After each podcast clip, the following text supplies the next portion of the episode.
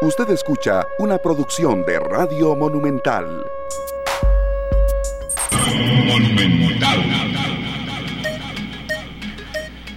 La radio de Costa Rica son las 3 de la tarde con 32 minutos. Bienvenidos a esta nueva semana de trabajo acá en Monumental, en el programa esta tarde. Muy complacidos de estar con ustedes, arrancando una semana pues eh, con mucho positivismo. Sabemos que será una semana convulsa, que será una semana en la que la información va a fluir incluso pues eh, de manera que eh, tendrá muchos cambios, muchas aristas. Lo que ah, tenga uno preparado para un guion específico puede cambiar en cualquier momento y esperemos que sobre todo vaya dándose pues una eh, menor crispación social, que pueda haber un poco más de orden en carreteras, que la gente que eh, tiene que trabajar pueda hacerlo de manera más fluida, que la propuesta económica que se, que se vaya dando, que se vaya negociando, y cuando ya se dé, sea de una manera más ordenada, que sepamos quién va a, establecer negociaciones, de qué manera se puede recopilar información, pero sobre todo que bueno, eh, tengamos eh, una semana un poco mm, mm, con más claridad cuando ya vayamos acercándonos, por lo menos a la mitad de semana, ya yendo hacia el final. Esteban Arón, Neglen Montero y Sergio Castro, muy complacidos de estar con ustedes. Hoy estamos en la transmisión en Facebook Live, en el perfil central de radios, en los 93.5 FM y también en www.monumental.co.cr Tendremos un menú muy amplio esta semana con distintos tópicos, con distintas aristas, con distintos enfoques y por supuesto que hoy también no será la excepción lo que estamos viviendo y también un poco de agenda propia que tenemos ya preparada de la semana anterior que iremos pues cumpliendo con todos ustedes. Don Sergio Castro, ¿cómo le va? Buenas tardes Esteban, ¿bien usted? Muy bien, por dicha, no me fue mal en materia vehicular. Buenísimo, sí, bueno, hay ciertos lugares que están colapsados, vimos también un retén policial o más bien a la policía intentando poner orden en el sector de la sabana, en la esquina noreste de la sabana para ser más precisos. Y así, pues muchos lugares que aún, a pesar de lo que promete el, presidente que va a realizar, eh, la gente no cree hasta no ver papeles firmados y demás, y se han dedicado pues a mover los, los bloqueos a otras zonas donde no habían y ahora pues no sabemos por dónde vamos a tener que salir. Sí, así es. Yo siento que en eso, y usted lo había mencionado en, en algunas ocasiones también, serio, en la semana anterior, las distintas aplicaciones que tenemos ahora en celular mm, serán más útiles que nunca, ¿verdad? Porque lo que podamos aquí informar a esta hora mm, puede que eh, alguna gente nos diga, bueno, acabo de pasar por ahí y aquí no está pasando lo que usted está diciendo. A mí me fue muy bien hoy en el tema de la Bruca, Tibás, todas esas zonas que, suelo transitar, pero sí sé de otras personas que se quedaron atascadas y que tuvieron que eh, caminar en San Pedro de Montes de Oca, por ejemplo. Bueno, probablemente el reporte que estoy dando yo de la sabana fue hace poco más de una hora. Sí, señor. Puede ser que ya haya variado, ¿verdad? Pero sí estaba ahí complicado, incluso la gente ya, eh, digamos que entre el puente Juan Pablo II y esa intersección en la Sabana se estaba desviando por otra entrada que, que va a salir a Sabana Norte, casi al estadio, ahí se estaban desviando para no tener que llegar a ese bloqueo. Así es, hay informaciones en desarrollo que también se están generando y que tendremos más adelante con nuestros compañeros de Noticias Monumental. Esta semana tendremos también un especial, serio porque el 10 de octubre se celebra el Día Mundial de la Salud Mental y hay un informe de eh, la Organización Mundial de la Salud, también de la, la Organización eh, Mundial de Salud Mental, que toca algunos puntos específicos también en Costa Rica, que no se ha dejado de atender, pero sí evidentemente ha crecido el tema de atenciones y, no lo podemos dejar de lado. Claro que sí. El 10 de octubre será ese día, eh, cada sábado, pero lo vamos a analizar el viernes. También tendremos hoy en uno de los contenidos que tenemos para todos ustedes, Sergio, y lo estábamos conversando usted y yo, sobre, bueno, hay un respiro fuerte al sector turístico. ¿Por qué? Porque ya se abren las fronteras totales hacia Estados Unidos de qué manera ahora buscar eh, promocionar al país en un destino tan eh, competitivo como el de Estados Unidos, que evidentemente, yo creo que no hay que ser tampoco pues muy analista en el tema para saber que es la principal llegada de, extranjeros. Y muy importante que era un estado que estaba también, que no se había aprobado todavía eh, su apertura, que era con California, y California es el estado más importante en cuanto a turistas que visitan Costa Rica desde el país norteamericano. Así es, entonces bueno, son parte de los contenidos que eh, tenemos para todos ustedes preparados y por supuesto que no vamos a dejar de lado la voz de los adultos mayores porque estamos en octubre y es una población a la que también nos debemos mucho. Muchas gracias a Sergio eh, Vargas y también a Jorge Retana que nos están reportando sintonía en Central de Radios, el perfil por el que estamos hoy en eh, Facebook Live, Central de Radios para que todos ustedes lo tengan en cuenta. Nos vamos con un poco de análisis con un invitado con el cual arrancamos esta semana de trabajo, a quien le agradecemos mucho que esté con nosotros, un fiel oyente de Radio Monumental y nos ha acompañado también en anteriores ocasiones, es don Carlos Cascante, él es eh, abogado, historiador, analista, eh, y queríamos tener también, don Carlos, una visión sobre... Em, hemos escuchado mucho en las últimas horas de eh, que, bueno, ¿por qué hay bloqueos todavía? Si ya hay negociaciones que por lo menos están enrumbándose a un puerto que todavía desconocemos si será, bueno, un puerto firme, pero eh, hay molestia en la gente, pero también esto tiene un, una arista internacional que puede afectar aún más al país. Estábamos haciendo el hilo conductor, don Carlos, el tema de la reapertura del turismo total, pero han habido noticias no muy positivas, por no decir prácticamente pocas, en materia costarricense y eh, que también em, arista eh, en materia de análisis internacional se puede dar de lo que estamos viviendo y afectaciones sobre todo en materia de turismo, en, materia de diplomacia, en materia también de intercambio de productos, cómo esto nos puede eh, mm, seguir afectando si no hay ya una negociación que vaya un poco más en firme en las próximas horas, don Carlos. Bienvenido acá esta tarde a Monumental. Buenas tardes, Esteban. A usted y a su compañero, un gusto compartir con ustedes. Vean, Esteban, lo que pasa en un país, en un mundo tan globalizado como el que tenemos, pues evidentemente se conoce a en todos los espacios eh, del orbe prácticamente. Ustedes señalaban ahora la importancia de la reapertura del turismo con los Estados Unidos. Yo le voy a dar un ejemplo de las repercusiones de lo que está pasando puede tener en el arribo de turistas a Costa Rica. Si, cualquier persona se mete a la página del Departamento de Estado de los Estados Unidos y revisa una sección de la página que es dedicada a los turistas, a los viajeros estadounidenses, al extranjero, se van a dar cuenta que hay un listado de países. Y en esa página que es de atención al viajero y de precaución al viajero, eh, van a ver que cada país tiene una calificación y esa calificación va hasta declararlo un país seguro donde se puede andar tranquilamente, donde existen los problemas normales de cualquier país, hasta aquellos donde no se recomienda el viaje porque se pueden dar problemas, existe alto peligro, etcétera, etcétera, etcétera. Esa página yo la estuve siguiendo conforme fue la pandemia del COVID, porque uno de mis temas de estudio es esa acción de los estados y vieran cómo cambió en relación con Costa Rica, hasta decir que Costa Rica no era seguro porque la pandemia no estaba tan controlada y que las posibilidades de atención médica eran reducidas.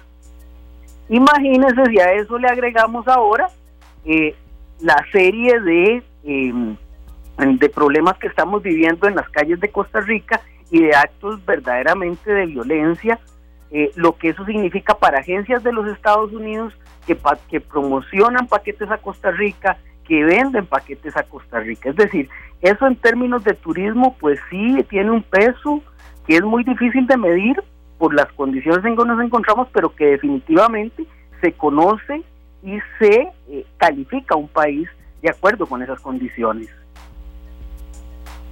Este, bueno, esas calificaciones, don Carlos, pues realmente nos afectan muchísimo porque hemos tenido muchos factores que han afectado la imagen del país a nivel de seguridad.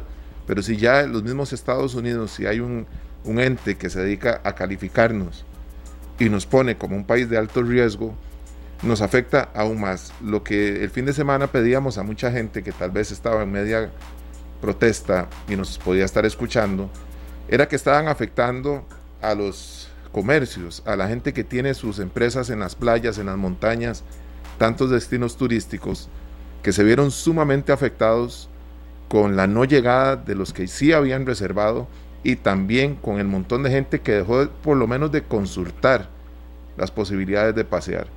Entonces ya no solo nos estamos afectando los que estamos acá, que queremos salir de San José o del área metropolitana, sino también los que pensaban que podían viajar a Costa Rica aprovechando la reapertura y es muy complicado porque ya las afectaciones para estos em, empresarios, cuando ya pensaron que han despegado, viene un, frenazo en seco que, fue el que metió este nivel de protestas a nivel nacional.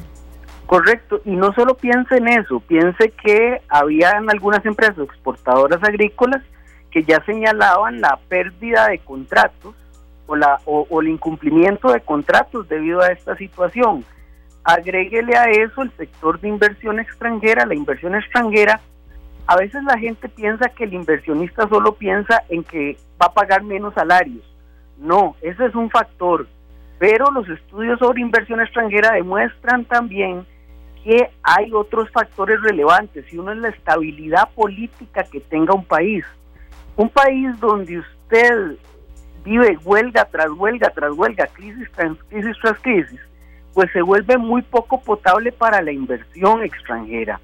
Entonces también esa serie de, de situaciones donde se bloquean, donde se bloquean vías de acceso a puertos de salida de productos del país, pues también vienen y afectan ese, ese lado de, de, la, de la inversión extranjera.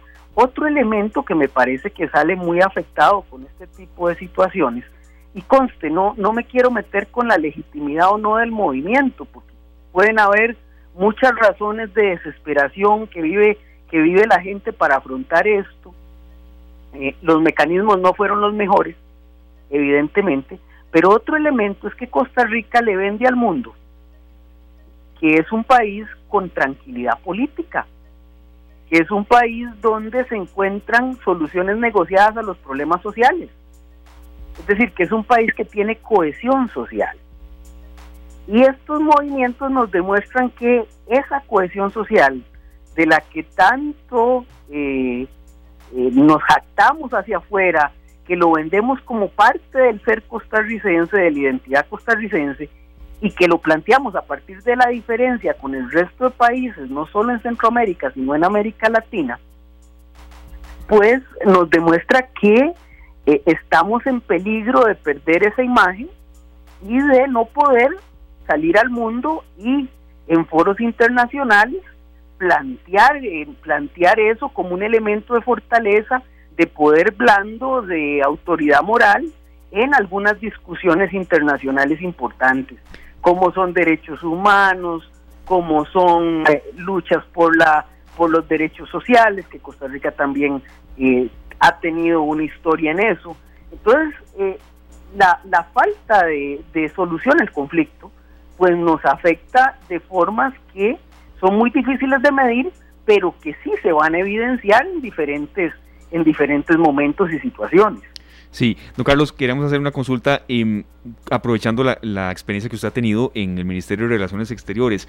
¿Por dónde? Porque si bien es cierto, don Carlos, estas protestas se han vivido en otros países también, en Colombia, en Argentina ni se diga, en Europa, pero, mm, a ver, no quisiera uno mm, acuñar tanto la frase mal de muchos consuelo de tontos. En materia diplomática, eh, ¿a qué estrategia seguir? Porque si bien es cierto, eh, no, no hay tanta paz política, yo le entiendo muy bien lo que usted quiere decir, como la que se pregona.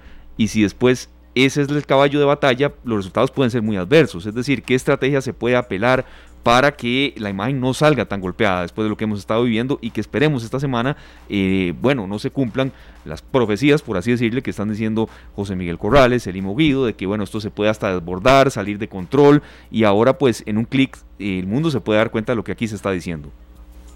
Sí, e, es de las situaciones más complicadas para un diplomático, porque tiene que conocer la realidad de lo que está pasando y tiene que generar una narrativa que sin negar esa realidad permita ver una línea de salida. Entonces, lo que generalmente se hace, a esto se le llama diplomacia pública, que es la diplomacia dirigida no solo a un gobierno en el cual usted está, ante el cual usted está nombrado, sino a la población en general, a círculos de interés como inversionistas, como turistas, eh, señalar que señalar la eh, la estructura que tiene el país para afrontar este tipo de, de protestas y encontrarle una solución constructiva. Entonces, ante esa situación, se valora la acción del presidente de eh, retirar el paquete de impuestos dirigido a la negociación con el fondo, que no del Fondo Monetario Internacional que no fue aceptada por una parte de la población, señalar que el gobierno ha abierto las vías de, de la negociación con los grupos que están eh, adversando el proyecto, que hay una idea de apertura de negociación ampliada, pero digamos que este discurso diplomático se puede quedar corto, bueno, se recurre a medios como por ejemplo escribir columnas en periódicos que hayan mencionado ese tipo de eventos, buscar eh, los mecanismos de redes sociales para, para dar el discurso costarricense o la versión costarricense del asunto, pero esa labor diplomática si no está respaldada en hechos muy claros adentro del país, siempre va a ser deficitaria. Es decir, la buena calidad de una diplomacia pública que pueda explicarle al mundo lo que está pasando de forma tal que los daños sean menos evidentes, solo funciona si internamente encontramos un puerto seguro, un camino seguro a la tranquilización de, de la situación social que se está viviendo. Es decir, para el diplomático es muy complicado porque tiene que jugar con la verdad, sin decir mentiras, pero intentar encontrar los puntos fuertes para, la, para sostener la imagen del país. Es una situación verdaderamente complicada, Esteban. Don Carlos, ahora estamos viviendo pues estos momentos con ya casi cinco días de bloqueo, ¿verdad? Y este, esto tiene que ver con la negociación con el Fondo Monetario Internacional.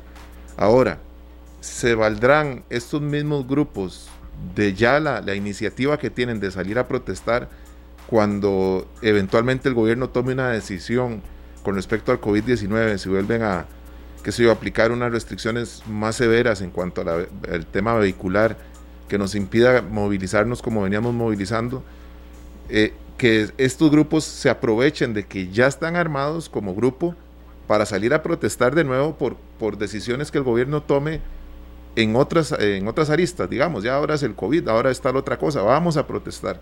¿Será que se está promoviendo un grupo de protestantes a todo? Sí. Pues esa es una enorme pregunta sociológica. ¿Qué tan conflictiva o cuál es el grado de conflictividad que tiene la sociedad costarricense y qué está pasando que no encontramos soluciones sistémicas a problemas de ese tipo, ¿verdad? E, e, es, es una gran pregunta sociológica. Yo le diría en la historia de Costa Rica el fenómeno no es nuevo, pero siempre de alguna forma hemos encontrado mecanismos de negociación que le restan legitimidad a los medios violentos mediante eh, el establecimiento de mecanismos de compensación social. ¿Qué es lo que a mí me parece que está pasando? Y eso requeriría de un análisis mucho más en profundidad. Que nos hemos quedado con un país donde crece excesivamente la desigualdad y los mecanismos para encontrar compensación social a las grandes diferencias que se están gestando no han desaparecido. Es decir, el Estado se ha vuelto ineficiente para compensar esos grandes abismos sociales que estamos experimentando. Y cuando el Estado se vuelve ineficiente, se vuelve ilegítimo. Y cuando se vuelve ilegítimo, la institucionalidad no es el camino que algunas personas encuentran para solucionar sus problemas. Es decir, estamos en una etapa cercanos al bicentenario, parece una paradoja, cercanos al bicentenario estamos viviendo problemas vinculados con la viabilidad de Costa Rica tal y como la hemos conocido. Y como sociedad estamos teniendo problemas para encontrar acuerdos para mantener esa viabilidad en el largo plazo, ¿verdad? Yo siento que los ánimos están muy crispados tanto a nivel social como a nivel de las élites políticas y las élites económicas. Entonces eso te, genera un caldo de cultivo para la violencia que, la estamos experimentando y súmele a eso algo muy peligroso que hemos visto en otras sociedades, que cuando se producen estos eventos de desorden, hay grupos disruptivos dentro de las sociedades que se aprovechan de esto. Me, me, refiero muy rápidamente a bandas de narcotraficantes, a bandas de crimen organizado, que precisamente estas situaciones de desorden social les permiten acaparar territorio. Y eso para mí es uno de los elementos más peligrosos en el futuro inmediato del país. Si no salimos de esto con una solución negociada, relegitimando la institucionalidad del país, hay de si no nos vemos metidos en situaciones donde hay espacios del país que son tomados por grupos eh, de este tipo, ¿verdad? Eso sí es muy peligroso. Sí, don Carlos, cuando ya se pierde el respeto por la autoridad, llámese desde la policía de tránsito hasta la fuerza pública, eh, sí, entendemos bien el sentido de lo que usted menciona. Comentábamos con Sergio, eh, mm, don Carlos, ¿esto qué tipo de crispación interna puede generar también en el gobierno? Porque bueno, eh, era una solución que se planteaba, ahora se, se, tiene que echar para atrás el presidente, el expresidente, perdón, José María Figueres, mm, fue muy claro en un mensaje que daba ayer y recomendaba cambiar a todo el gabinete. Entonces, eh, no es que eh, se tenga que hacer una voz total, eh, digamos, de caso a lo que diga José María Figueres o no, pero es que no es solamente el que lo ha dicho que el gabinete está desgastado, que el gabinete debe cambiar y falta mucho para que este gobierno pues ya dé el paso hacia el que viene, es decir, son más de 15 meses, estamos hablando de 18 meses, don Carlos, entonces, ¿cómo siente usted que puede estar el panorama interno en un gobierno desgastado, con pandemia, con crisis económica, con un estado de salud eh, en cuanto al tema del manejo del COVID que todavía no, no, terminamos de salir. La cantidad de casos todavía es muy, muy alta y esto no se irá de la noche a la mañana, la vacuna no está cerca. Es decir, es un ambiente en el que uno no quisiera ser del todo pesimista, pero el realismo se impone un, poco. Sí, tiene usted razón, Esteban. Ahora, el gran problema que tenemos es que tenemos un gobierno desgastado y la pregunta es, si hoy, por ejemplo, el, algún ministro relevante pone la renuncia, ¿quién estaría dispuesto a asumir el cargo?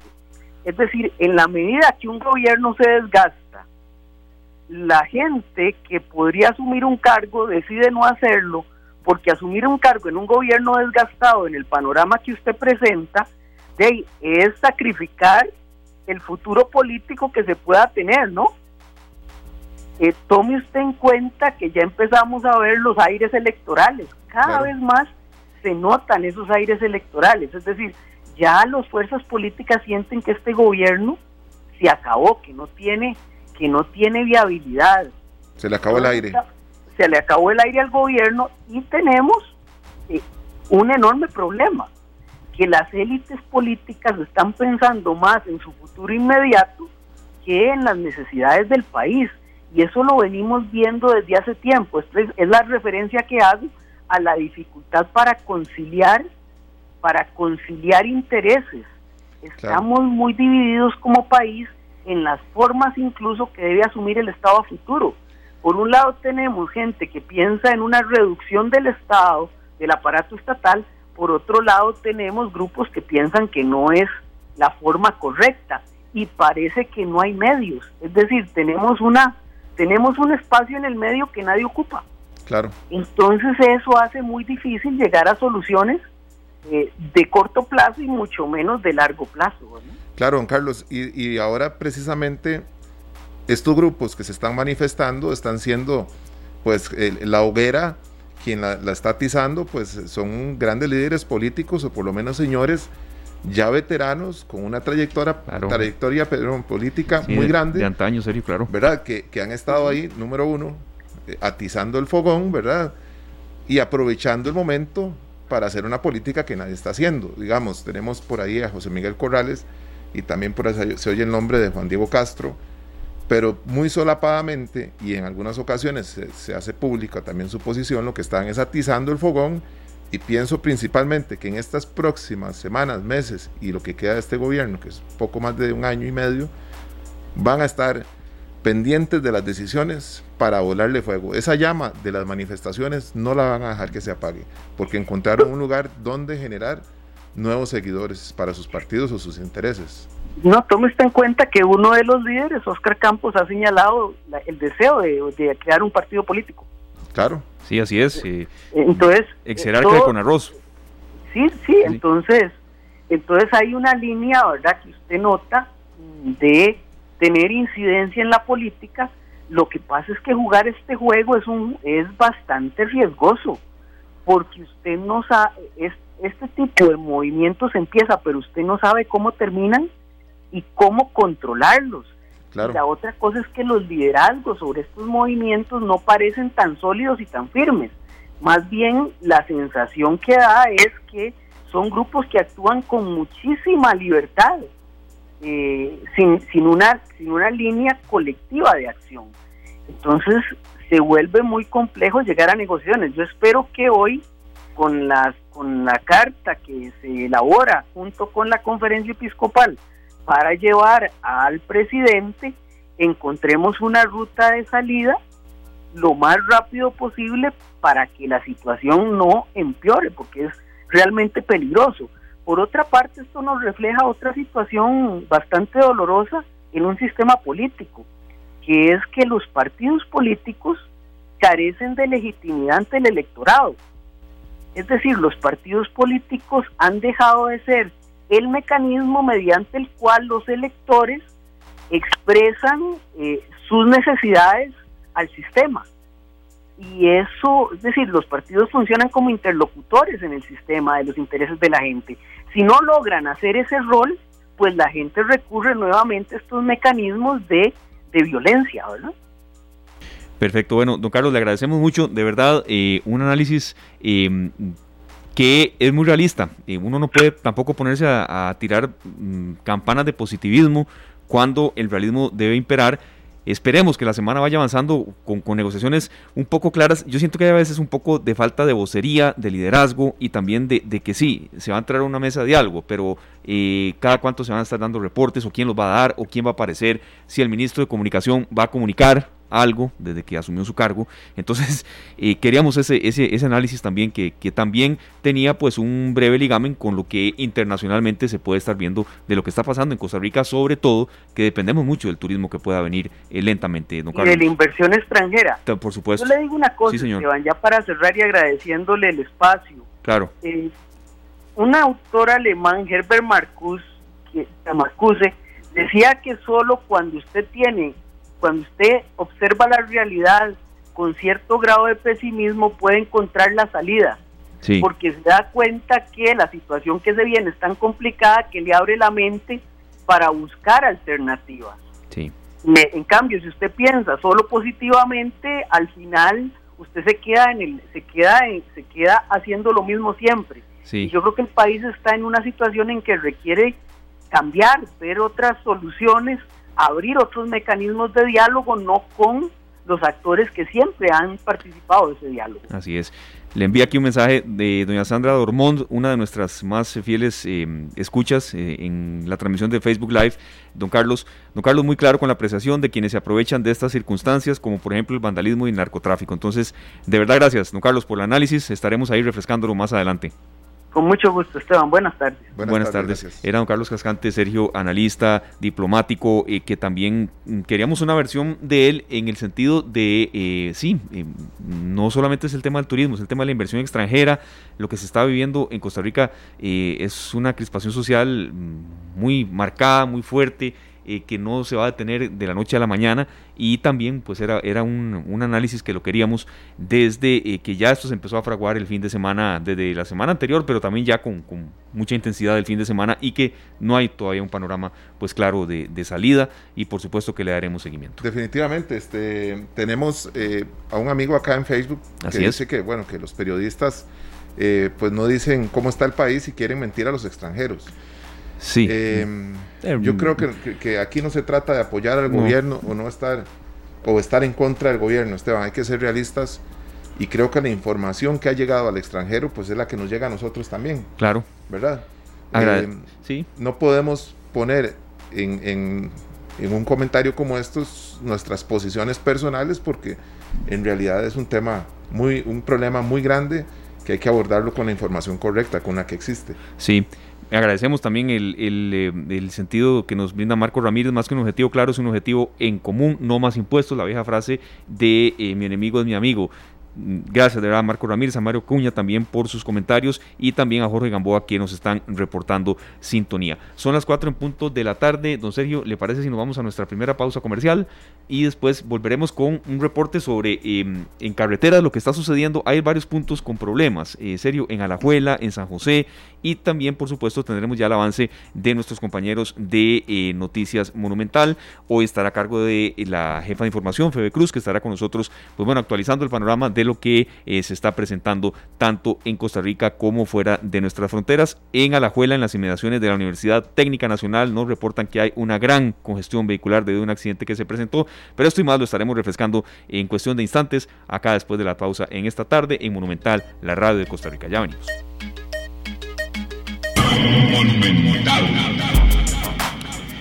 Bueno, una información que queremos dar a todos ustedes es un poco la actualización de lo que se está presentando en carretera, porque sí hay algunos puntos que están eh, con problemas de circulación, eh, hay manifestaciones que se están presentando y como usted mencionaba, don Sergio, eh, algunas cosas que podamos, que podamos haber dicho hace 20 minutos ya nos están presentando, pero hay una compañera acá de Central de Radios, precisamente de ZFM, que nos tiene un reporte y que incluso nos había mandado algunas fotografías de lo que está sucediendo en carretera y cómo no vamos a aprovechar pues una, un breve enlace en vivo sobre situaciones particulares que se están presentando en carretera que están afectando el tráfico vehicular, don Sergio. Claro que sí, nosotros este, tenemos en línea a Karen Celedón, es una compañera de ZFM, acá de Central de Radios, que tiene que viajar de la Uruca a Cartago y ha sido prácticamente imposible. Buenas tardes, Karen. Hola, buenas tardes, ¿cómo están? Muy bien, muchas gracias de verdad por el reporte. Karen, ¿cómo está la situación en el tránsito de aquí a, ¿Por dónde vas ahorita? Estoy exactamente al frente de Triscorovicí. Salí de Central de Radios hace una hora. Llevamos ya una hora. Tres kilómetros. Es, ah, ¿Perdón? Lo que has avanzado son menos de tres kilómetros. No, o sea, menos de un kilómetro. Sí. Menos de un kilómetro. Este, y llevamos ya una hora. De hecho, me llamó mucho la atención y grabé algunos videos porque pasaban ambulancias y ni siquiera las ambulancias podían pasar. Entonces, esto realmente es preocupante porque, digamos, uno se puede esperar y puede esperar que quiten el bloqueo, pero una ambulancia no, ¿verdad? Entonces sí, realmente es algo ya muy, muy preocupante. Es decir, y Karen, de verdad gracias por el reporte porque ilustra un poco y es una vía muy transitada. Yo creo que usted más rápido se hubiera ido ese desplazamiento caminando. totalmente. No, definitivamente. Y el tema, Karen, es el, el bloqueo es en ambas vías. No, solamente de la Uruca hacia San José de San José hacia la Uruca, no sé a dónde habrá un, bloqueo porque de hecho no pasan carros, no hay carros pasando. Okay. Entonces no sé a dónde estará el bloqueo, nosotros estamos acá, digamos los buses que, que estaban aquí, digamos a la par mía, toda la gente se bajó y se fue caminando, los carros que están acá decidieron, decidimos apagar los carros y como les dije, ya llevo una hora y y esto no, no se ve que, que vaya a quitarse muy pronto. Podría ser más bien que el mismo bloqueo hacia la Juela esté ahí en esa misma en ese mismo cruce en Sabana noreste y que le impida a los vehículos bajar hacia hacia la Juela y hacia la Uruca. Lo más seguro es que sí, porque como tú dije, no se ven carros, no se ven este buses, nada, absolutamente nada. Eso es complicadísimo y, esta este contacto, Karen, es muy importante para nosotros y para los oyentes que vienen para San José por si pueden hacer uso de sus herramientas en el celular, del GPS y demás, y encontrar una vía alterna que les permita llegar a su destino, porque una hora ahí no me imagino la fila que pueda haber hacia la Juela en los vehículos que están esperando llegar a, San José, ¿verdad? O atravesar San José. Exacto. Y realmente si la gente tiene que salir, pues que busque rutas alternas y si no es necesario que salga, mejor que se quede en la casa. Bueno, muchísimas gracias Karen, de verdad, por este reporte y paciencia, paciencia. Gracias, Karen. Eh, difícil pedir paciencia, serio, pero muy valioso el reporte porque eh, esa, información que se está generando en este momento, que la complementa también reportes que nos llegan desde Alajuela por la universidad, cerca de la Universidad Técnica Nacional, hay un accidente de tránsito que tiene colapsada esa zona, allá en Alajuela.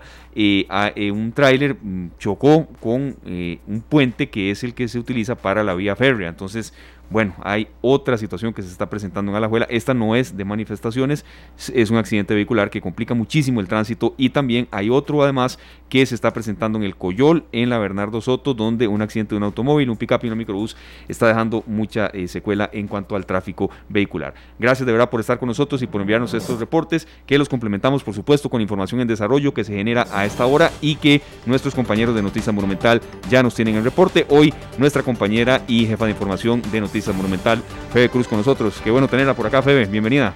El saludo Esteban a usted, a Sergio, a los oyentes de la radio de Costa Rica de esta tarde. Y como usted lo, lo mencionaba y la compañera también de ZFM, una tarde realmente de pesadilla en carretera para los conductores. Así ha sido en los últimos cinco días con al menos 60 sitios bloqueados a esta hora de la tarde, a las 4 de la tarde con 11 minutos. 60 sitios bloqueados a lo largo y ancho del país por los manifestantes, que a pesar de que ayer el presidente de la República, don Carlos Alvarado, anunció que ya no va esta propuesta de negociación con el Fondo Monetario Internacional, que realmente sí es eh, algo abusiva con la materia de impuestos, los manifestantes han decidido mantener los bloqueos, hay desconfianza en el gobierno y hoy eh, brindaron una conferencia de prensa. Ya vamos a escuchar algunas voces. Antes nada más, hagamos un, un repaso, ¿verdad? Para la gente que nos escucha en carretera, que decía que hoy no han tenido eh, una buena tarde. Eh, contarles lo que está pasando, usted lo mencionaba en Alajuela, las lluvias han complicado eh, las presas a esta hora de la tarde, en el sector del Coyol, más temprano en Bernardo Soto, chocó un automóvil, un pick-up y una microbús. Eh, hay una persona herida en ese sector. Luego, cerca de la Universidad Técnica, esto en Villa Bonita, un tráiler se quedó prensado en un puente del tren y no pudo pasar. Y súmele que en Grecia, en las inmediaciones de la FANAL, un grupo de manifestantes también está impidiendo el paso por la carretera en ambos sentidos. Realmente eh, complicada la situación del tránsito en la ruta número uno. Si nos vamos al centro de San José, en el Paseo Colón y la Avenida Segunda también hay movimientos que se mantienen desde la semana anterior y que son intermitentes y estos generan el, el cierre del paso en el centro de San José básicamente en la avenida Cero, calle 42, en las cercanías de la compañía Nissan, es donde más se está complicando. Les decía, 60 puntos de todo el territorio nacional donde los manifestantes con llantas, palos, vehículos y hasta pancartas eh, se manifiestan en la ruta 1, en Esparza, en el sector también de la ruta 32, tenemos reportes en Chilamate, allá en el sector de Zarapiquí, en Guapiles, en Guanacaste, en el cruce de París Mina, tenemos también en Siquirres, en el cruce de Muelle 600, también en la ruta 32, tenemos también manifestaciones en el sector de circunvalación acá en San José y también algunos movimientos que se han mantenido sobre la Florencio del Castillo rumbo a Cartago. Así que ha sido un día de muchas presas de manifestaciones. En horas de la mañana, los grupos eh, que están liderando estas protestas, estos bloqueos, especialmente el Movimiento Rescate Nacional, brindó una conferencia de prensa donde también tuvo participación de la Iglesia Católica. Y dice la Iglesia Católica, nosotros no somos mediadores. Lo que vamos a hacer es de, de una forma, no sé, como un nexo, vamos a llevar las exigencias del grupo que está protestando al gobierno para que el gobierno lea cuáles son las exigencias de estos grupos que están haciendo bloqueos y consideren sentarse a, dialogar con ellos. Porque Esteban, eh, Sergio, uno se imaginaba que luego de la cadena presidencial, hoy a primera hora el gobierno iba a estar convocando a los sectores a diálogo. A esta hora de la tarde todavía no tenemos ninguna convocatoria. Estamos esperando declaraciones del ministro de la presidencia, don Marcelo Prieto, en los próximos minutos. Pero eh, la Iglesia Católica llevó estas exigencias para que ellos se puedan sentar a dialogar no quisieron darlas a conocer, no sabemos qué es lo que están pidiendo los manifestantes para sentarse en una mesa de diálogo con el gobierno, solo la enviaron a través de la Iglesia Católica y estamos esperando que se den a conocer también cuáles son las exigencias. Escuchemos también las voces de los protagonistas, que es muy importante. Don José Miguel Corrales, líder de este movimiento Rescate Nacional, dijo que esto se está haciendo tan grande que si se sale de control no es culpa de su movimiento. Escuchemos lo que dijo hace unas horas en conferencia de prensa esta tarde. Esa carta, la iglesia, los representantes de la iglesia la llevan donde el señor presidente, una vez con acuse de recibo, o sea que ya el presidente de primero la haya leído, veremos si hoy o mañana damos una conferencia para desglosar con ustedes lo que dice la nota. El miedo que personalmente siento es que esto crezca tanto que nosotros perdamos el control. Y si perdemos el control, ahí sí que tenemos problemas serios. Y si el control se pierde, es por culpa del gobierno que se ha negado, se ha negado a conversar con cosas que a quien le sirven no solamente es a Costa Rica, sino a él, a su gobierno, porque no estamos pidiendo preventas personales. Todo lo que se está pidiendo es a favor de Costa Rica. Esta tarde. Desde ya advierten entonces los manifestantes que si esto se sale de control, no es por los líderes del movimiento eh, Sergio y Esteban. En información relacionada al COVID-19 se dio una noticia importante, se reportaron más de 4.600 personas recuperadas, había un rezago importante en la cantidad de personas recuperadas del nuevo coronavirus. Y también se anunció que a partir del viernes se da la reapertura, eso sí, controlada de bares que podrán eh, reabrir y recuperar el empleo de muchas personas y también los casinos dentro de los hoteles que también podrán reabrir a partir del próximo viernes entre las noticias que se dieron a conocer. Ha sido un lunes sumamente noticioso en la Asamblea Legislativa, están pasando muchas cosas. Temprano, en una sesión algo atropellada, se dio la reelección del magistrado de la Sala Constitucional, don Fernando Cruz, por ocho años más, a pesar de que fueron más los votos en contra que los votos a favor, no se llegó a los 38 votos que impedirían su reelección, así que estará nuevamente eh, don Fernando Cruz en la sala constitucional y se mantendrá también eh, por dos años más al frente de la Corte Suprema de Justicia. Hoy, le preguntamos a don Fernando Cruz qué le parece que a pesar de que tuvo más votos en contra, él se mantiene, pero qué le pareció esa, esa votación dividida y esto fue lo que nos dijo aquí Monumental. Esta tarde. Satisfacción y por supuesto comprendo que la votación sea muy dividida porque eh, las opiniones que uno puede tener es muy probable que no sean de la satisfacción de todos, pero es parte del juego de elección de magistrados de la cúpula y muy satisfecho por, por el apoyo que recibí y la buena voluntad con la que fui tratado siempre. Así es que eh, es un reto para mi existencia, para mi vida, no irme a, a jubilarme porque me siento bien y porque puedo dar mi, mi aporte al país y al Poder Judicial en los próximos años. Esta tarde. Ahí estaba la voz del magistrado Fernando Cruz, reelecto ocho años más. Solamente información en desarrollo, agregarles, don Rodolfo Pisa, exministro de la Presidencia, está en una comparecencia en desarrollo en la Asamblea Legislativa hablando sobre la OPAT. Varias veces apareció el nombre de don Rodolfo Pisa en este tema de la Unidad Presidencial de Análisis de Datos y hoy está dando cuentas ante los diputados y hace unos minutos se dictaminó en comisión legislativa y avanza el proyecto de ley que permitiría disminuirnos el pago del marchamo para el 2021. Hay muchos conductores que estamos esperando, ¿verdad? Hemos tenido alguna afectación económica durante este año, especialmente por la pandemia, y estábamos pendientes qué pasaba con este proyecto. Bueno, resulta que el texto a los vehículos livianos con un valor fiscal menor a los 20 millones de colones y para los vehículos de carga pesada, busetas, autobuses, turismo y servicio público se les reduciría el costo del marchamo en un 50% para el 2021. Ya avanzó en comisión legislativa y ahora hay que esperar si avanza de la misma manera también en el plenario legislativo y nos reducen el costo del marchamo para el 2021. Nada más quiero invitarlos también a escuchar una declaración del ministro de Seguridad, don Michael Soto. Resulta que en redes sociales anda circulando, yo no sé si a ustedes les llegó compañeros en algunos chats, se ha compartido una imagen de unos supuestos helicópteros que ingresaron militares panameños y colombianos para que vinieran a ayudar a la fuerza pública a, a, combatir las protestas, ¿verdad? Bueno, esto es falso.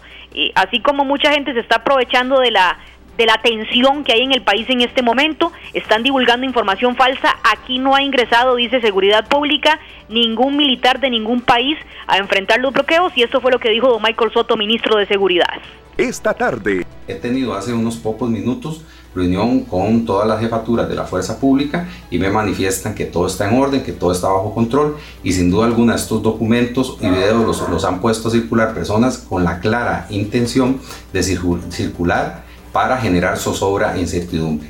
Le quiero decir a los costarricenses que estamos trabajando, seguimos trabajando fuerte para volver a tener tranquilidad y paz en nuestro país. Esta tarde. Mucha información en desarrollo que a las 7 de la noche les vamos a ampliar en el campo internacional. Se espera en las próximas horas la salida del hospital del presidente de los Estados Unidos y candidato presidencial del Partido Republicano allá en ese país, Donald Trump, que, que recordemos dio positivo por COVID-19 la semana anterior, fue hospitalizado y a través de sus redes sociales ha dicho el presidente Trump que está dejando en este momento el hospital eh, que se siente bien, que el COVID no es nada y que así como él lo superó, el país también lo va a superar. Y para los más futboleros, nada más contarles, San Carlos, después de la cuarentena por casos positivos de COVID-19, volvió a los entrenamientos este lunes y muy pendientes porque temprano la Liga Deportiva Alajuelense informó sobre un caso sospechoso de COVID-19, se estaba realizando las pruebas al plantel y pasada las 4 de la tarde ellos informaron que iban a dar a conocer qué pasa en el equipo, así que también muy pendientes de la liga, Esteban, yo sé que usted estará muy pendiente de lo que pase con el equipo Manudo que va con un paso arrasador en el torneo nacional y por supuesto yo, yo creo que todos los, los liguistas y todos los aficionados y los que amamos el buen fútbol no queremos que la liga se atrase eh, en el torneo en este momento con el espectáculo que está dando, compañeros. Sí, así es, por supuesto, y tomando en cuenta también que, bueno, había avances en materia de que si una persona de algún equipo específico daba pues positivo, no iba a haber toda esa paralización y que, bueno, el campeonato sufriera más y más retrasos. Fede, muchas gracias y mucha retroalimentación está causando esa buena noticia para el bolsillo en materia del marchamo. El bolsillo del costarricense no da más y, y saber que ese proyecto pues avanza, por lo menos que es un avance, eso sí, hay que aclararlo muy bien, eh, es un respiro para la gente, ¿verdad? Serio. Decía, decía, compañeros del Ministerio de Hacienda que, que no se podía aprobar el proyecto porque es un golpe a las finanzas del Ministerio de Hacienda pero si usted le pregunta a cualquier costarricense en este momento, ¿quiere un rebajo del marchamo? Eh, bueno, ustedes tienen carro, compañeros, sabemos que sí, ¿verdad? Es, es un momento también difícil el pago que se nos viene en diciembre. Febe, yo creo que muchos costarricenses eh, necesitan más que el marchamo en muchos servicios una consideración porque realmente lo que se pensó iba a durar muy poquito ya se ha extendido a siete meses y vamos para largo, ¿verdad? Siete meses mañana, ¿verdad? Así es. Mañana cumplimos siete meses de pandemia. pandemia. Eh, pero sí, hay algunas ayudas, ¿verdad? De servicios públicos, de bancos que se quedaron pues cortas. Muy cortas, ¿verdad? Para lo que esperamos y para lo que se viene también en el 2021, porque esto, hasta que tengamos vacuna, vamos a continuar de la, de la misma manera, eso sí, conviviendo un poquito más y por eso el gobierno decide darle la apertura a bares a partir del viernes. Y muy pendientes nada más, compañeros, porque esta semana hay datos sobre desempleo. El jueves tendremos los datos del INEC sobre cómo avanza el desempleo en Costa Rica, que es una cifra dolorosísima. Totalmente. Muchas gracias, Fede, por este reporte. Todos pendientes en la tercera emisión de Noticias Monumental, 7 en punto, después de Pelando el Ojo a las 5 de la tarde. Y bueno, vamos con un tema que, eh, por supuesto, que es una bocanada de aire para el sector turístico, Sergio, que ha estado muy afectado este año, ha sido de los que más, más ha sufrido pues la pandemia, eh, los efectos económicos y, por supuesto, que cancelaciones de vuelo y aeropuertos con imágenes que son hasta, eh, que hasta que golpean, Sergio, de ver aeropuertos totalmente cerrados, con funcionarios que no tienen prácticamente ahora ya eso ha ido cambiando poco a poco, que no tienen eh, muchísimo que hacer, por no decir ya en algunos meses, cuando uno recibía fotos así, de aeropuertos desolados, salas de espera vacías, tiendas cerradas. Es que, digamos, la, clausura de este ingreso de, turistas afecta primero el aeropuerto, todo lo que está alrededor, porque tenemos taxistas, tenemos empresarios que están esperando a posibles socios o inversionistas que vienen a visitar a nuestro país para esas negociaciones, las tiendas dentro de los aeropuertos, que son muchas, restaurantes, cafeterías y demás, que han sido cerradas, y muchísima gente sin trabajo. ¿verdad? Muchos van a retomar un empleo. A partir de ahí, ya una vez que llegan al aeropuerto, se activan un montón de de puestos de trabajo. Y esperemos que, que, ese, que, esa reactivación sea más fuerte después del primero de noviembre. Está con nosotros doña Shirley Calvo, quien es directora ejecutiva de la Cámara Nacional del Turismo. Muchas gracias de verdad por estar eh, con nosotros, doña Shirley. Sabemos que es una agenda muy comprometida la que ustedes tienen y, hoy en horas de la tarde están en sesiones y demás, pero queremos una valoración. Eh, ¿Qué expectativas tienen a partir de ese arranque de mes, que ya estamos, bueno, prácticamente ahora, ahora ya a menos de 30 días, y cómo se preparan? Porque Estados Unidos es sinónimo de turismo. Hay que eh, decirlo muy bien, también con cifras, es el país del que más vienen y bueno, eh, ¿qué representa para ustedes eh, esta apertura total a partir del primero de noviembre? Bienvenida acá esta tarde Monumental. Bueno, muchas gracias eh, por la oportunidad de poder pues dirigirme a su audiencia. Y bueno, nosotros celebramos, de verdad que celebramos la posibilidad que se ha brindado de poder abrir este, fronteras aéreas completamente con los Estados Unidos. Estados Unidos es nuestro principal mercado emisor de turistas y eso pues significa que vamos a tener la oportunidad de eh, permitirle a las aerolíneas que empiecen a vender el destino y que puedan abrir espacios en sus aviones para venir a Costa Rica. Esta apertura tiene dos razones muy importantes. Una es precisamente la señal internacional que hay que darle a toda la actividad aérea, a las aerolíneas de que Costa Rica está abierto. Esa solo esa señal ya por sí sola es un gran avance porque hay muchísimos países de la región que no han podido dar ese paso eh, y que eso hace pues evidentemente una gran diferencia en términos de competitividad. El, el, hecho de decir que estamos abiertos ya es un gran avance. Y segundo, pues lo que comentaban ustedes hace unos minutos, empezar a generarle reactivación al encadenamiento turístico que hay alrededor de la actividad aérea. Eh, y empezando por la cadena, principalmente como lo decían ahora, eh, hay un grupo, tal vez de personas trabajadoras del turismo que quizás uno no los identifica tanto, pero por ejemplo los maleteros del aeropuerto, eh, de la terminal, todas esas personas estando el aeropuerto cerrado o con vuelos mínimos, porque hay que recordar que del primero de agosto ahora lo que se ha reactivado ha sido entre un 1 y un 3% de la cantidad de vuelos que teníamos para una época como esta el año anterior.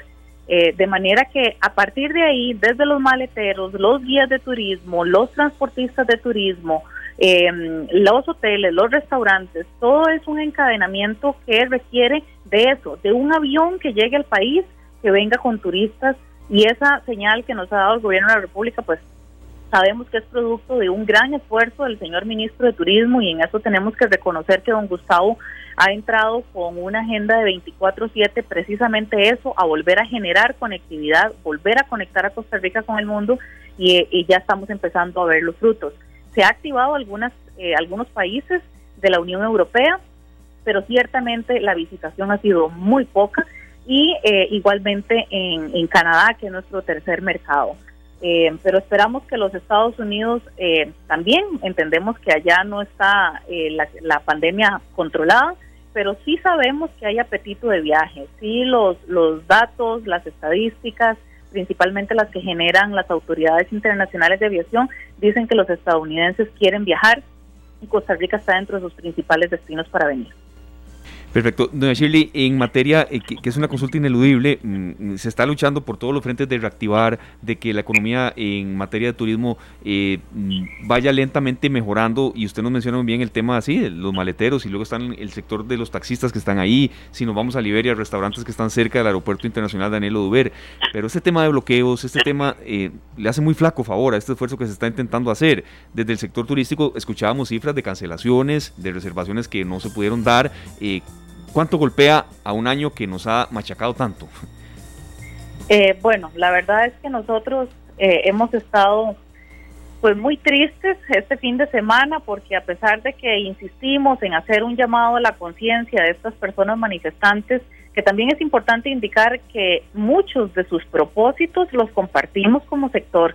Nosotros como sector nos hemos manifestado en, la, en el llamado de atención al gobierno de la República de buscar este, formas alternativas que no sea cargada sobre la espalda de los costarricenses y de los pequeños y medianos empresarios como los de turismo las medidas para estabilizar las finanzas del país.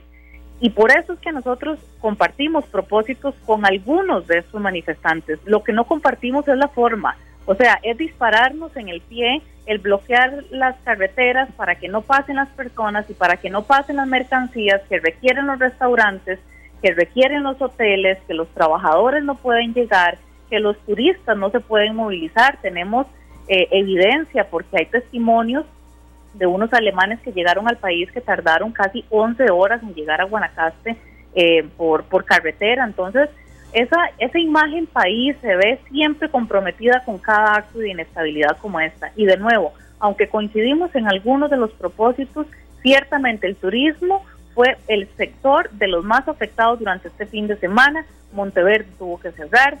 La fortuna, las cancelaciones fueron masivas. Este, el Caribe Sur también. O, eh, no, no hubo un destino turístico en el país que no se viera afectado durante este fin de semana porque además los, los bloqueos se hacen intermitentes también. Entonces no, no tiene uno certeza de que, bueno, al menos sé que si viajo en la mañana voy a tener paso y esa, esa inestabilidad es lo que ha provocado que este fin de semana se generaran pérdidas que además hay que entender que no es solamente de la gente que no pudo llegar o la que no reservó o la que, la que canceló la reservación.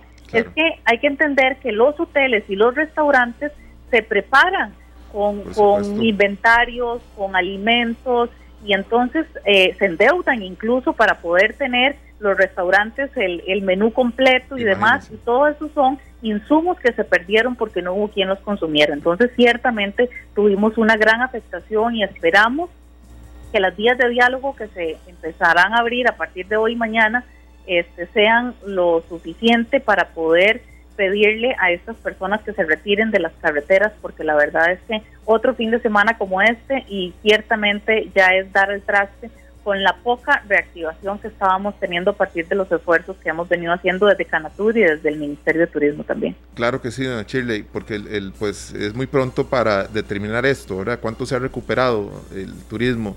Pero hay una situación que es la inmediatez de los medios, de, todo lo que son las redes sociales. Si tenemos un grupo de, extranjeros eh, metidos en una presa de estas, en, en una situación de estas, unos alemanes, que no saben qué está pasando, ni cómo terminan las manifestaciones en un país que no conocen. Ellos probablemente estén como todos nosotros cuando salimos a pasear, publicando fotos, haciendo comentarios, ahora que Instagram, que Facebook. Pueden haber otros alemanes, otros turistas, siguiéndolos a ellos porque dicen, qué maravilla, están en Costa Rica, qué lindo, a ese lugar dicen que es precioso. pero resulta que ellos tienen 11 horas compartiendo fotos y una situación muy tensa que en vez de motivar a otros turistas a apuntarse a venir a Costa Rica, lo que hacen es cambiar de dirección. ¿Verdad? No es solo la afectación en los turistas que tenemos metidos en estas manifestaciones, varados ahí por horas, sino en la, en la información que ellos inmediatamente están generando al extranjero. Mire, ah. la, la, la lesión que se le haga a la imagen del país es eh, incuantificable e irrecuperable. Costa Rica lleva 30 años consolidando una, una imagen y una reputación país a nivel internacional, que es lo que nos ha posicionado en el destino turístico que somos. Y ciertamente todos estos disturbios en carretera, como los que tuvimos el año pasado cuando fue la huelga de los 90 días, y estos disturbios de este fin de semana, incluso con violencia, porque algunos dicen que son manifestaciones pacíficas, pero no, vimos actos de violencia en algunos de los lugares, y, bueno, eh, creería yo que no hay tantas personas físicamente afectadas, pero si eventualmente llega a suceder incluso una agresión contra un turista, ese daño es irreparable. Y por supuesto que a nosotros eso nos preocupa muchísimo porque ciertamente sabemos que las autoridades de policía hacen su esfuerzo, pero aquí lo que queremos seguir insistiendo es un llamado a la cordura, un llamado al diálogo. Entendemos que hay mucho por hacer, el gobierno tiene mucho por hacer y precisamente de abrir esos canales de diálogo y de negociación este, de una forma transparente, de una forma amplia para que todos los sectores, incluido el turístico, pueda entrar a aportar en soluciones, pero a los manifestantes nuevamente decirles que no es afectando a los mismos costarricenses que se van a lograr las soluciones.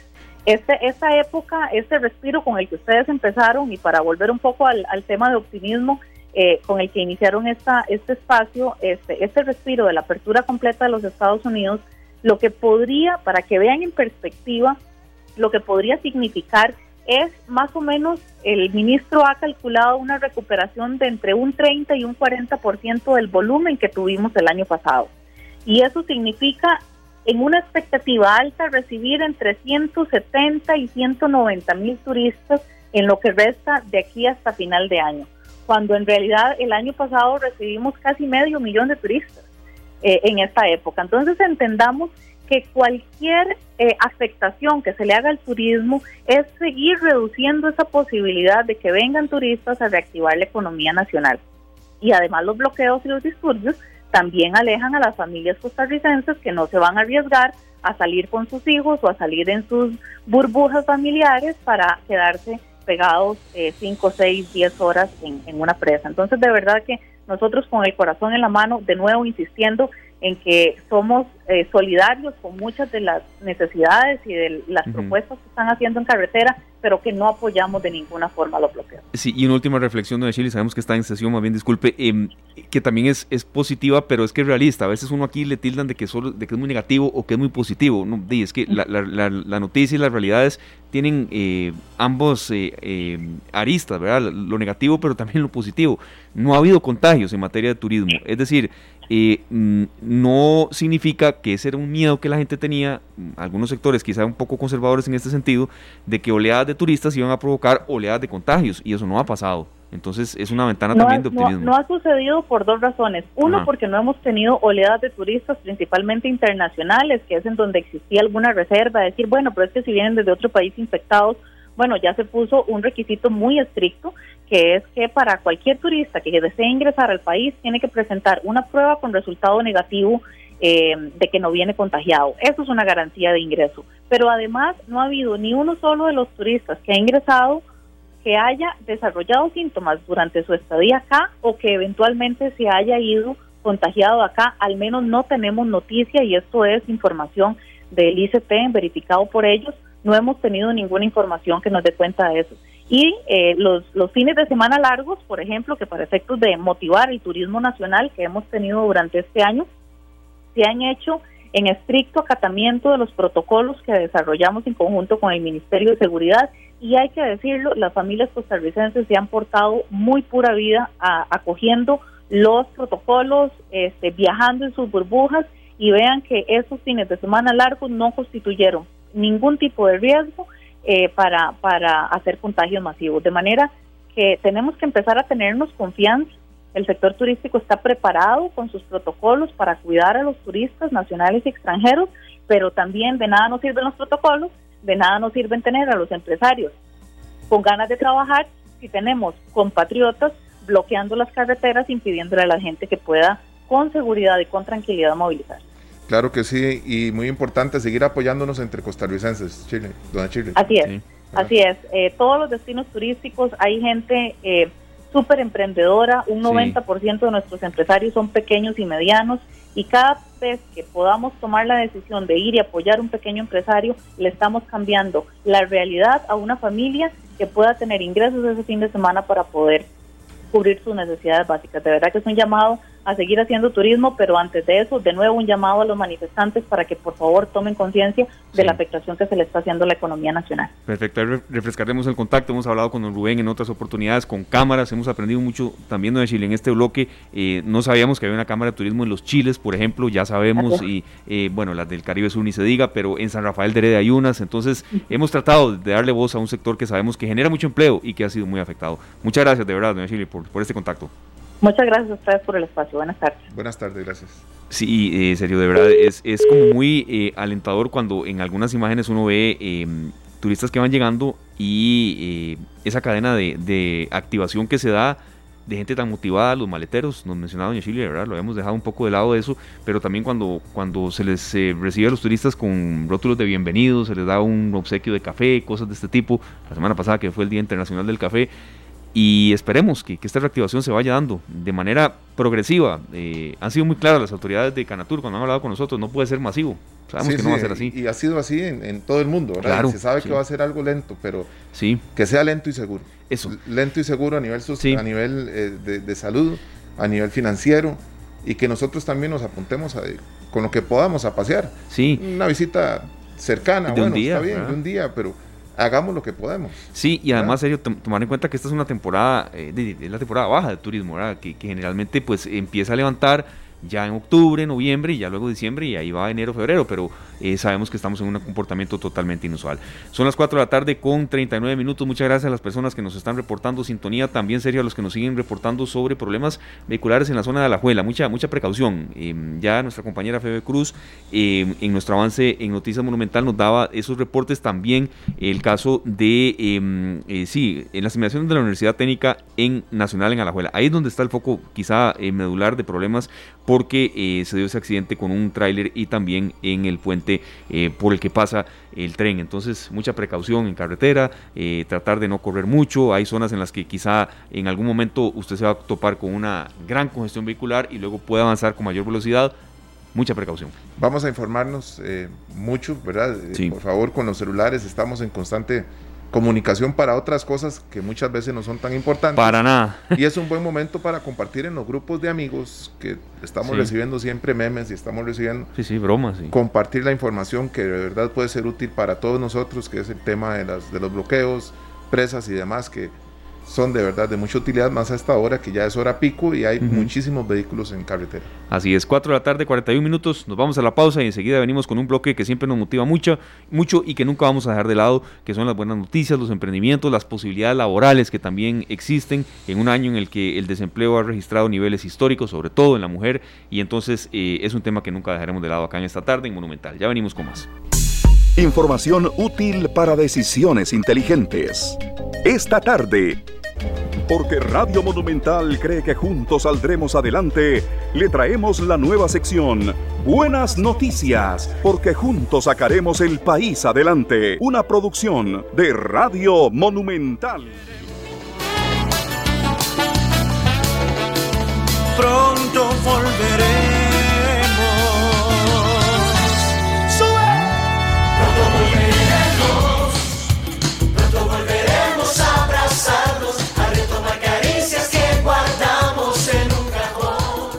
Pronto volveremos y esperamos, serio, que sea más pronto que tarde, ¿verdad? Pero eh, tener en cuenta que eh, está en nosotros mismos salir adelante y forjar personalidad en un año que ha sido muy duro. Todos hemos vivido eh, situaciones complicadas este año, ha sido una época muy estresante para todos, ha sido una época en la que a veces hemos ido y venido en situaciones como yo me he topado rápidamente, sería antes de ingresar con Daniel Méndez, un emprendedor que está con nosotros y a quien le damos las buenas tardes y ya, ya vamos a enlazar con él. Yo me he topado con gente serio que este año ha dicho, no, yo no, ya yo no veo nada de noticias. Y de pronto están más informados que uno. Eh, sí, que ha, sido como cíclico, eh, tenemos muchas posibilidades de informarnos, Esteban. Eh, a veces decimos, yo no veo noticias porque no estoy viendo el tele o porque no estoy escuchando la radio, pero tenemos el celular a mano todo el día. Y recibimos ahí las noticias que no queremos ver en televisión. Claro. A veces más y otras no tan buenas y tan verídicas, ¿verdad? Que pasa muy a menudo que llegan noticias falsas y a partir de ahí generamos un criterio. Totalmente, sería hace un año en el que uno de pronto está muy irritable este y, y es, vuelven a ver por aquí, como vas ahí. Y, pero de pronto se topa uno con gente que eh, quiere ayudar a otros que están en situaciones así. O de pronto las personas que le dijeron a ustedes, no, yo ya no quiero hacer nada de ejercicio, ya no, no quiero saber nada de eso, vuelven a un bloque en el que eh, se encuentran ya, bueno, necesito moverme un poco. Lo que quiero decir, serio, es que es un año en el que hemos, nos hemos topado con situaciones totalmente adversas y está en nosotros mismos tratar de, de, tener una personalidad más fuerte, sin que eso signifique que vengamos a decir aquí que usted y yo, los que hacemos este programa, eh, los que los, lo, conducimos también, y no tengamos días en los que de verdad venimos con situaciones muy difíciles. Y eso le ha pasado y a mí también, ¿verdad? Hace un día, hace un año en que, en que las cosas que parecen difíciles se vuelven más difíciles, ¿verdad? Entonces, la fortaleza de estar siempre rodeado de uno con gente positiva, eso es eh, algo que tenemos que hacer que crezca constantemente, que la gente que nos rodea, con quienes compartimos nuestras informaciones, de quienes recibimos informaciones, sea gente que en medio del vacilón, a veces pueden haber muchas cosas vacilonas, pero que estén dispuestas a luchar por cosas mejores para la vida de todos. Claro. Eh, ¿Verdad? Porque ahora el teléfono uno pues pasa recibiendo memes y pasa recibiendo videos vacilones y, y a veces hay que hacer un bloqueo con eso. Claro, pero cuando la, la situación se pone tensa y es en serio, uno tiene que saber con quién cuenta. Sí. Hay gente que lo ayuda a salir adelante. Y ya antes de ingresar ahora sí con, con, Daniel Méndez que está con nosotros, uno de los temas que tocaremos este, esta tarde, en esta tarde, esta semana, es, bueno, ya se nos viene la Navidad. Ya ahora sí, ya este fin de semana ya hay muchas casas adornadas, entonces será una Navidad totalmente diferente. Claro que Pero está en nosotros no hacerla y que sea un motivo solamente de tristeza, ¿verdad? Claro. Don Daniel Méndez con nosotros, en serio. Don Daniel Méndez con la huerta de Daniel. ¿Qué tal, Daniel? ¿Cómo va todo? Muy buenas tardes, Aarón. Muy buenas tardes, Sergio. Un abrazo a todos los radioescuchas. Eh, muchas gracias a Radio Monumental por la oportunidad. Es un placer saludarlos. Bueno, nosotros acá nos sentimos complacidos porque Daniel, en medio de la pandemia, empieza un nuevo proyecto que se llama La Huerta de Daniel y en estos momentos precisamente está entregando pedidos. ¿En qué consiste este emprendimiento y cómo nace la idea, Daniel? Así es, Sergio. Eh, bueno, la idea nace a raíz de la situación país y situación personal. Eh, eh, gracias a Dios tengo ya 10 años de ser animador y maestro de ceremonias y lo cual con esto de la pandemia los eventos se han visto de manera bruta afectados, entonces la situación está un poco difícil. tomé la decisión con ayuda de mi familia, más que todo mi mamá, mi hermana, de empezar a emprender y comprar producto local de agricultores y entregarlo en las casas de habitación. Con el tema del COVID y demás, la gente tenía como ese miedo a salir de compras y demás después de Semana Santa. Entonces empezamos a ofertar el producto, la gente le gustó mucho la calidad y demás. Y bueno, ya gracias a Dios tenemos alrededor de tres meses con el proyecto y ha ido creciendo poquito a poco.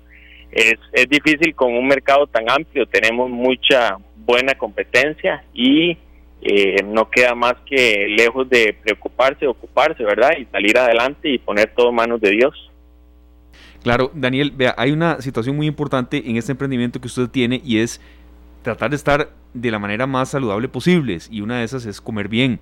Eh, por supuesto que eh, habrá gustos y postres y situaciones que uno no, pueda dejar de lado en algún día específico, pero eh, comer bien es muy recomendado. información de contacto, Daniel, qué tipo de productos, qué tipo de frutas son y sobre todo en estos momentos también en, en el que a veces los traslados son más difíciles, ¿hasta dónde llega usted con este servicio? Así es, bueno, primeramente en cuanto a la ruta manejamos lo que es la gran área metropolitana, estableciendo días específicos, los cuales pueden ver en el, en el Instagram de la Huerta Daniel. Eh, manejamos la entrega. Muy importante es, cabe destacar que nosotros manejamos el producto diario. ¿Qué quiero decir con esto? El producto que traemos hoy se entrega hoy y no es el que se entrega mañana. Esto para asegurarle al cliente un producto totalmente fresco Otra de las cosas muy importantes es que después de 10 mil colones de compra, el express es totalmente gratis, de acuerdo a la, a la fecha de, entrega, ya sea el día específico de la ruta. Y manejamos producto, obviamente, nacional, eh, de primera calidad y de primera mano. Tenemos alrededor de casi 90 productos, dentro de lo que van hongos, legumbres, hortalizas, frutas, frutas tropicales, frutas de temporada y este productos elaborados por mi mamá, eh, digas encurtidos, pan casero, eh, chileras y de todo un poquito. Entonces tratamos de abarcar lo mayor posible, inclusive huevitos y queso. Entonces tratamos de abarcar eh, lo más posible las necesidades básicas de los hogares, ¿verdad? Y tal y tratar de, dar a conocer mucho producto que, que la gente no conoce, ñampi, ñame, y algunos productos que son propios y criollos del país, ¿verdad? Qué rico. Eh, me acabo de imaginar, eh, malanga tenés, de vez en cuando. Malanga, claro, una buena oye carne con malanga, ñampi, quisque, son algunos de los productos. ¿A qué número te pueden llamar, Daniel, para que la gente haga pedidos? Perfecto, el número sería por medio de WhatsApp 8581-8983. Eh, tenemos, bueno, gracias a Dios, con la ayuda de unos amigos desarrollamos una herramienta en la cual se ingresa un link y ahí mismo puede eh, realizar el pedido. Nos llega una base de datos la cual eh, nos indica la dirección del cliente, el nombre y demás, y ya ahí puede ver toda la lista de productos. Este programa fue una producción de Radio Monumental.